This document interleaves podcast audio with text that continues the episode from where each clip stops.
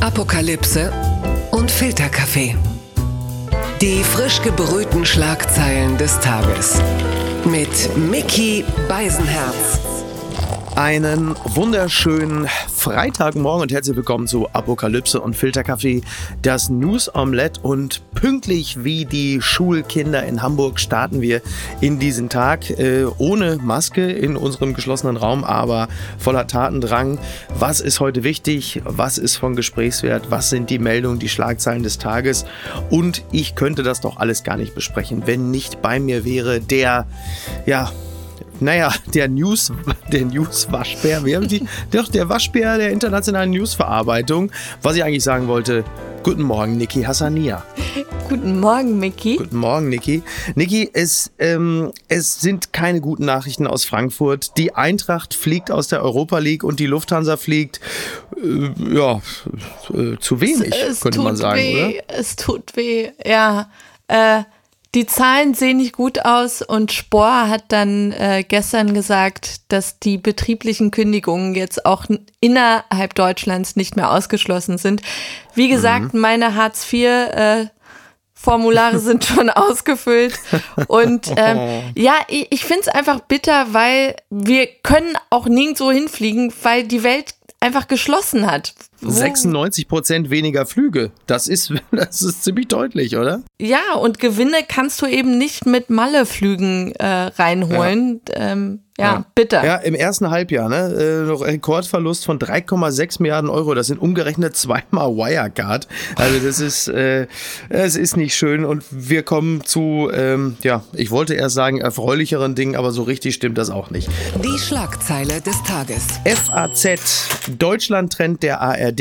Fast jeder Zweite für höhere Strafen bei Corona-Verstößen. Trotz einer Verschärfung der Corona-Strafen in einigen Bundesländern befürworten viele Deutsche noch tiefgreifende greifendere Sanktionen. Angst vor einer Ansteckung mit dem Virus hingegen treibt nur wenige um. Ja, es gibt äh, den ARD Deutschland Trend und der weist einige äh, interessante Zahlen aus. Zum Beispiel knapp jeder Zweite begrüßt einer Umfrage zufolge eine schärfere Gangart bei Verstößen gegen die Corona-Vorschriften. Für 46 Prozent gehen die derzeitigen Strafen nicht weit genug. Ich weiß nicht, zu, zu welchem Teil der äh, Bevölkerung gehörst du gerade, Niki? Ah, Strafen sind immer so eine Sache. Auf der anderen Seite, manchmal, wenn du irgendwie in der Bahn sitzt oder keine Ahnung, mhm. auch in der Eisdiele, weißt du, und, und die Leute einfach die, die Masken nicht richtig aufhaben und, und die Nase rausguckt und dann denkst du dir so, wofür macht man den Scheiß eigentlich? Also ja, da wünscht genau, man sich wirklich, Frage. dass jemand da hinkommt und sagt, hier, 50 Euro, Buddy. Ja. ja, es ist, also ich bin ja auch gerade äh, zweimal drei Stunden mit dem ICE gefahren und dann äh, war es halt eben auch so, dass dann hinter mir einer saß, der hat dann auch gerne noch mal gehustet und dann sehe ich, dann hat er halt keine Maske auf und dann greift bei mir auch diese äh, von uns bereits in anderen Sendungen zitierte autoritäre Aggression, dass man sich auch wünscht im Grunde genommen, dass natürlich statt deiner eigenen Person der Schaffner kommt und sagt, so, du setzt jetzt da Ding auf. Und wenn dann jetzt jemand käme und sagt, also in Stuttgart zum Beispiel werden die Bußgelder für Maskenverweigerer erhöht, die Mindeststrafe beträgt jetzt 75 Euro. Und da muss ich sagen, da bin ich dann manchmal schon so deutsch, dass ich mir denke, ach, wäre jetzt eigentlich auch ganz schön, wenn man das. Ich meine, weißt du, ich, ich weiß nicht, wie es damals war, als in Deutschland die Gurtpflicht durchgesetzt wurde. Ich weiß nicht, wenn das in Zeiten von Social Media gewesen wäre, äh, dann hätte es wahrscheinlich auch wieder Hashtags gegeben, dann wären die Leute wieder mit dem Davidstern rumgerannt. Ich weiß nicht, was damals los gewesen ist, ähm, aber unter der aktuellen Situation, in der wir uns befinden, äh, scheint es mir einerseits zwar ganz nett, wenn man sagt, man setzt auf die Eigenverantwortung der Bürger, aber andererseits ähm, muss ich sagen, sympathisiere ich mehr mit diesem Bußgeld, als es mir als liberale Mensch äh, lieb wäre. Das muss ich auch ehrlicherweise zugeben. Ja, weil man, weil man eben auch selbst betroffen ist. Also dieser Vergleich mit der Gurtpflicht, ähm, die viele bringen, die hinkt ein wenig, weil ja, wenn du einen Autounfall hast und nicht angeschnallt bist, dann passiert dir selbst was. Ähm, ja. Aber ähm, so ohne Maske ist es wirklich wie betrunken Auto zu fahren. Also dass man wirklich ja. ein, eine Gefahr für alle anderen darstellt. Ähm, und ähm, da auch ein Gruß an die Berlin-Demonstranten. Es ja. ist alles sehr bedenklich, ja. Genau, und jetzt ab diesem Wochenende äh, greift dann ja auch die Testpflicht für Reiserückkehrer aus äh, Risikogebieten. Das gilt natürlich in erster Linie für Menschen, die mit dem Flieger zurückkommen, weil an den Flughäfen können die getestet werden. Wenn sie jetzt mit der Bahn oder mit dem Auto kommen, dann wird das Ganze nur äh, sporadisch durchzusetzen sein. Und ähm, 93 Prozent der Menschen befürworten diese Pflichttests. Allerdings ist die Zustimmung, was das, äh, das kostenlose Dasein dieser Tests angeht, äh, stößt nur ungefähr auf Zustimmung bei der Hälfte der Leute. Also die Kostenübernahme durch den Staat finden sie falsch. Und da greift wieder das, nach dem, das, das Prinzip, ja, wenn die in Urlaub fliegen, in so ein Risikogebiet, dann sollen sie es auch selber zahlen. Jens Spahn selber hat sich dagegen ausgesprochen, meines Erachtens äh, zu Recht, weil er sagt, äh, so ein Test sollte nicht irgendwie an die soziale Lage gekoppelt sein. Und da sind wir natürlich auch wieder in diesem Bereich, ähm, in dem es den Leuten natürlich mal darum geht, also die Solidarität, äh, damit ist es dann auch nicht so weit her, sondern sagen die natürlich, ja, was fliegen die da auch hin? Dann sollen sie es auch selber zahlen. Aber du weißt natürlich nie, weißt du, welcher Teil Deutschlands muss dann wohin? Die einen besuchen Verwandte in der Türkei oder in Marokko oder keine Ahnung. Und ähm, es ist halt eben nicht so, dass dann alle so reich werden, dass sie dann die Tests auch noch zahlen könnten. Vieles ist da auf Kante genäht. Das ist aber natürlich nur meine Empfindung. Ja, und, und lass, äh, lass jetzt mal ähm, die Frage, wer das bezahlen soll, in Klammern. Für mich ist äh, die Frage auch, macht es Sinn? Weil ähm, viele dieser, dieser Tests sind auch wirklich nicht korrekt, beziehungsweise es heißt dann, ja, die sollten lieber noch einen zweiten Test danach, nach fünf bis sieben Tagen machen und du denkst dir, äh, ja. wer soll das dann zahlen? Also ja. da habe ich echt so Fragen, ob diese Tests dann auch, ob man sich dann wirklich in Sicherheit wähnen kann, wenn man sagt, hey, ich habe einen Test gemacht, ich kann zur Arbeit gehen, alles ist gut und ich muss nicht zwei ja. Wochen in Quarantäne oder ob man sagt, ey, fuck it, geht alle zwei Wochen in Quarantäne, dann sind alle sicher. Äh, man spart die Tests und äh, ja eigenes Risiko. Jetzt natürlich noch meine Frage. Ne? Wir sind ja jetzt endlich wieder bei über 1000 Neuinfektionen am Tag. Man kann sagen, wir sind wieder wer. Und äh, ich habe gemerkt, der Drosten-Podcast ist nur auf Platz 13 in den iTunes-Charts. Niki, werden wir zu unvorsichtig? Das ist meine bange Frage. ja, äh, mein, meine Frage. Drosten war im Urlaub. Ja. ja, mein Ärgernis ist wirklich, wie oft braucht man Virologen, Epidemiologen und, und äh, Gesundheitsexperten. Mhm. Man braucht sie jetzt. Und ich verstehe nicht, dass solche Leute jetzt in einer Zeit, wo man erwartet, dass sie so Spacesuits tragen wie ein Armageddon und in Zeitlupe irgendwie ja. zum, zum Labor laufen, ja, ja, dass sie in dieser Zeit eher so Sachen posten auf Instagram wie schöne Grüße von der Nordsee. Ja, und du denkst dir, die Armageddon, nein! Die Armageddon-Musik setzt kurz aus, in dem Moment ja. Cocktailschirmchen, leichtes Wellenrauschen, die zweite Welle quasi ja. deutet sich an.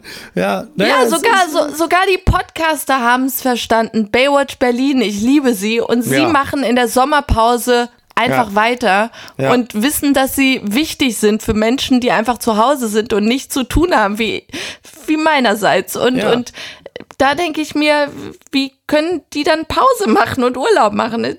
Das macht keinen Sinn. Selbst, äh, selbst Lanz hat Pause gemacht. Karl Lauterbach ist wochenlang herrenlos um das Lanzstudio umhergeirrt, bevor Maischberger ihn aus dem Heim geholt und im Studio aufgepäppelt hat. Er sah so glücklich aus. Ah, ja.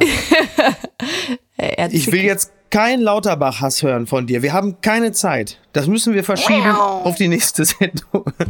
Die gute Nachricht des Tages. Ein Mädchen hat überlebt. Es war allerdings auch unnötigerweise in Gefahr. Äh, NTV schreibt, McDonald's entschuldigt sich, Mädchen erstickt fast an Maske in Nugget. Eine Mutter denkt sich nichts weiter dabei, als sie für ihre Kinder bei McDonald's etwas zu essen kauft, doch als ihre Tochter einen Chicken Nugget verzehrt, beginnt die Sechsjährige auf einmal zu würgen. Im Inneren des Geflügelsnacks befindet sich nicht nur Hühnchen, sondern auch eine blaue Einwegmaske. Ich muss sagen, ich war überrascht dass da Hühnchen drin ist in Chicken Nuggets bei McDonald's. Ich dachte, es wäre wirklich nur Sägespäne. Jetzt mal, äh, also es ist ja schon, äh, also dieser Chicken Nuggets ist ja quasi hart am McRib vorbeigeschrammt, also McRib, also es ist eher also, ein sch schriftlicher Gag, das muss ich ehrlicherweise ich, zugeben. ja, Wahnsinn. Ich will nichts, ich will nichts gegen meinen McDonald's hören. Jetzt geht das du weißt, los. ich liebe das Filet Fisch, wo wahrscheinlich zu 0% Fisch drin ist. Ja, das ist ja. Ja, es klang für mich eher wie so eine Story wieder, wo jemand McDonalds auf Millionen verklagen will. Um ja, aber eine Maske, die eingebacken ist in einem, äh, also das heißt, da steht dann einer über der Kann Fritteuse, passieren. dem fällt die Maske vom Gesicht in die Fritteuse und dann ist einfach, also, also muss ich sagen, vielleicht muss man an dieser Stelle dann sagen, dass also die Forderungen der Grünen, die ja einem Vorschlag aus, also beziehungsweise einem Gesetz aus, aus England folgen, und zwar, dass Werbung für ungesunde Lebensmittel, sprich Fastfood im Fernsehen grundsätzlich verboten werden soll. An dieser Stelle muss man sagen, vielleicht ist das dann tatsächlich keine, kein schlechter Tipp. Und äh, Bundesernährungsministerin Julia Klöckner steht dieser Forderung der Grünen ähm, offen gegenüber und sagt äh, ihrerseits, ähm, äh, ich meine, wir müssen an Kinder gerichtete Lebensmittelwerbung stärker in den Blick nehmen. Das sagt die Julia Klöckner. Also sie sagt, es bedeutet auch über weitergehende Beschränkungen in dem Bereich nachzudenken. Ich weiß nicht, ob sie das mit äh, ihrem Arbeitgeber Nestlé abgesprochen hat, aber ähm, wobei ich ehrlicherweise sagen muss, diese, äh, das, also äh, Werbung für Fastfood und zuckerhaltige Dinge im Fernsehen zu verbieten, ist die eine Sache, ähm, da, um Kinder zu schützen. Das Problem bei der Sache ist nur, die Kinder gucken ja gar kein Fern mehr. Also TV ist ja eh Quatsch. Da muss es, glaube ich, eher bei YouTube beschränken und so. Ich, also, Ja, und vor allem ist das Timing einfach beschissen, weißt du, in einer Zeit, wo du Leute äh, demonstrieren hast, äh, die ähm, ja, die sich bevormundet fühlen, da denkst du dir wirklich, ist das jetzt so wichtig, die Botschaft Zucker ist schlecht, dass die bei allen ankommt, ähm, ich ja, weiß es nicht. Ja, also, also wenn man bedenkt natürlich, dass Fettleibigkeit weltweit ja mit eine der, der Haupttodesursachen ist, ist dieser Gedanke natürlich nicht völlig weit hergeholt, so respektive äh, Alkohol und Zigaretten und Drogen. Also man kann das schon nachvollziehen. Und du weißt, ich war gestern im Freibad, ich habe sehr viele Kinder und junge Menschen in Badekleidung gesehen. Ich sag's mal ganz vorsichtig, dieser Vorschlag der Grünen, so weit hergeholt ist das nicht. So, naja. Das hat mich überrascht. Wobei so sehr eigentlich auch nicht. Die Welt schreibt, rechtsextreme Anschlagsserie Verdächtigen von AfD-Nähe berichtet, Staatsanwaltschaft wegen Befangenheit von Fall abgezogen. Seit Jahren stocken in Berlin die Ermittlungen zu einer rechtsextremen Anschlagsserie. Jetzt hat die Generalstaatsanwältin den Fall übernommen. Der zuständige Staatsanwalt soll einem Verdächtigen gesagt haben, dieser müsse nichts befürchten. Zitat, ich bin ja selber AfD-Wähler äh, hoppla. Das ist ähm, eine harte Nummer, finde ich. Also einer der Hauptverdächtigen will von einem der Staatsanwälte, der in dieser Sache betraut ist, gehört haben, dass er sich keine Sorgen machen soll, weil der halt eben auch AfD-Wähler sei. Und auch der Leiter der Staatsschutzabteilung soll einem der Hauptverdächtigen nahestehen. Und äh, ich sag's mal, das, das wird jetzt nicht unbedingt das Vertrauen in die Justiz derer stärken, äh, die der Polizei und den Behörden generell rechte Tendenzen unterstellen. Und gut, Horst Seehofer wird auch überrascht sein, weil Rassismus ist ja eigentlich bei der Polizei verboten. Bist du auch so überrascht? Gibt's nicht.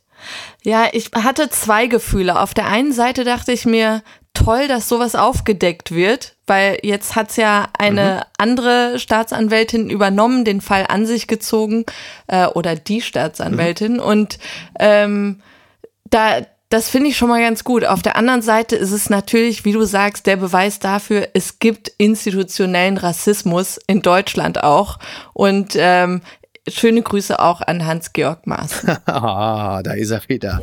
Gewinner des Tages eigentlich der Gewinner des Wochenendes, muss man sagen, ist Alexander Lukaschenko. Er wird ich hoffe, ich spoiler da jetzt nicht. Er wird wohl Wahlsieger in Weißrussland. Die Zeit schreibt, Belarus Opposition sagt Großkundgebung ab. Die Veranstaltung sei verboten worden, teilte Svetlana Tichanowskaja mit. Nur vier Tage vor der Wahl. Präsident Lukaschenko warnt die Opposition vor Protesten danach. Ja, gestern Abend ist äh, eine Kundgebung, eine Veranstaltung abgesagt worden von der Oppositionsführerin, die übrigens sehr, sehr stark ist in Weißrussland. Das allein hat mich schon ehrlicherweise überrascht. Und äh, die Behörden haben diese Absage mit einem Fest des Verteidigungsministeriums begründet. Also noch nicht mal wegen Corona. Das gibt's ja, glaube ich, auch in Weißrussland äh, nicht. Und Lukaschenko, der ist ja seit 26 Jahren äh, im Amt und will jetzt für eine sechste Amtszeit wiedergewählt werden, also am Sonntag, das ist der Hauptwahltag. Ähm, Lukaschenko ist ja so ein Typ, wo selbst Putin sagt, immer, Alex, äh, ist das nicht langsam auch mal ein bisschen offensichtlich? ähm, das ist wirklich, also das ist so, Wahlen in Weißrussland ist so ein bisschen wie Bundesliga mit dem FC Bayern. Also man, man ahnt, worauf es hinausläuft, äh, oder? Ich finde es ich, ich find's auch echt bedrückend, dass mein einziges Gefühl bei der Nummer ist, boah, hoffentlich überlebt die Kontrahentin das überhaupt. Also ich erwarte, dass sie mit irgendeiner so dubiosen Poloniumvergiftung oder irgendwie sowas demnächst ja, aufwacht. Du, ihr Mann war auch mal Oppositionsführer, der äh, ist mittlerweile im Knast. Also soweit ist das nicht äh, okay. entfernt. Naja. Papala Paparazzi. Die Rheinische Post schreibt, Promi Big Brother 2020 zieht eine Sportreporter-Legende in den TV-Knast ein. Also, heute Abend startet Promi Big Brother und angeblich zieht Sportreporter-Legende Werner Hansch in den Big Brother-Container ein. Ich habe schon mehrere entsetzte WhatsApp, unter anderem von Tommy Schmidt und meinem Bruder gekriegt, weil Werner Hansch ist übrigens mit 81, wäre er der älteste Teilnehmer aller Zeiten in dieser TV-Sendung. Und er ist eine Reporter-Legende. Die Stimme des Ruhrgebietes, der FC Schalke, ist UEFA-Cup-Sieger. 1997. Und dieser Mann soll jetzt in den Big Brother Container einziehen. Ich muss zugeben, ich war ein, ich war eigentlich traurig, um es wirklich ganz ehrlich zu sagen. Ich war wirklich traurig.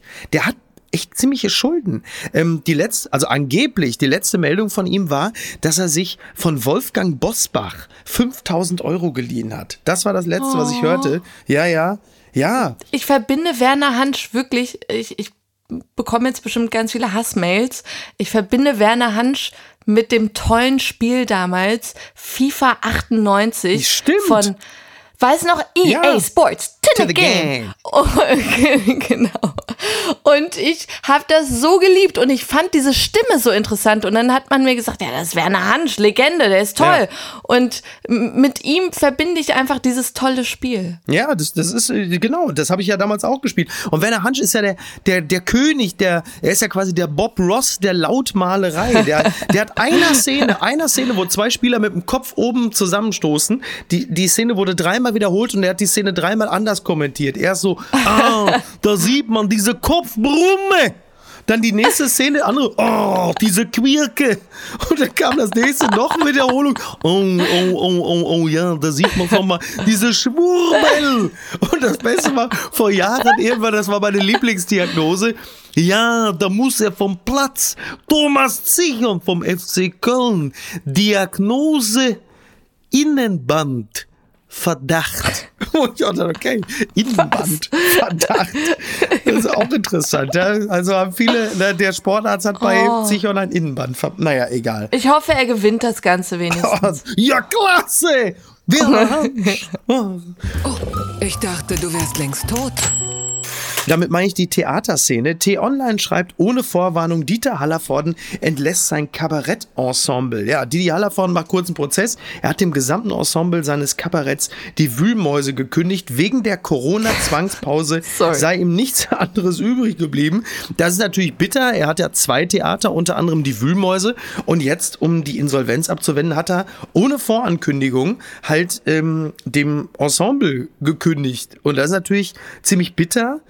Und ähm, tja, ich weiß nicht. Ich, ich, ja? ich, ich fand einfach den Namen Die Wühlmäuse. So. Das ist also so ein lustiger Name im Zusammenhang mit so einer fast Insolvenz. Das ist einfach ja. irgendwie er hat zugegeben, ja. Also ich stelle mir gerade vor, wie er dann so, wenn, wenn dann die anrufen und eine Erklärung von ihm wollen, äh, äh, ja, äh, äh, ich hatte Honig im Kopf, ich hatte hier Honig im Kopf.